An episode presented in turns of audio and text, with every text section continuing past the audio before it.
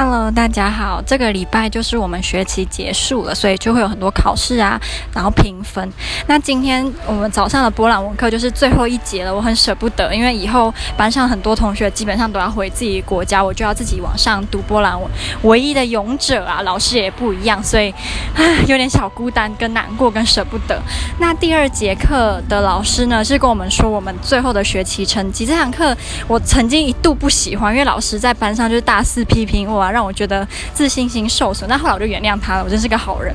那今天他就是指定我们，他上个礼拜指定我们读一本书《魔鬼诗篇》，就是在全球，呃，那个作者被追杀，因为那个内容，然后他的翻译的人很多也都被杀掉，很可怕。这本书六百多页，然后我们觉得天哪，老师你怎么觉得我们会读得完呢？那总之我就读到一半就跟他讨论，他就说他觉得他很喜欢我想事情的方法，我很有创意，我都可以不不受框架给拘束，所以我就嗯很开心。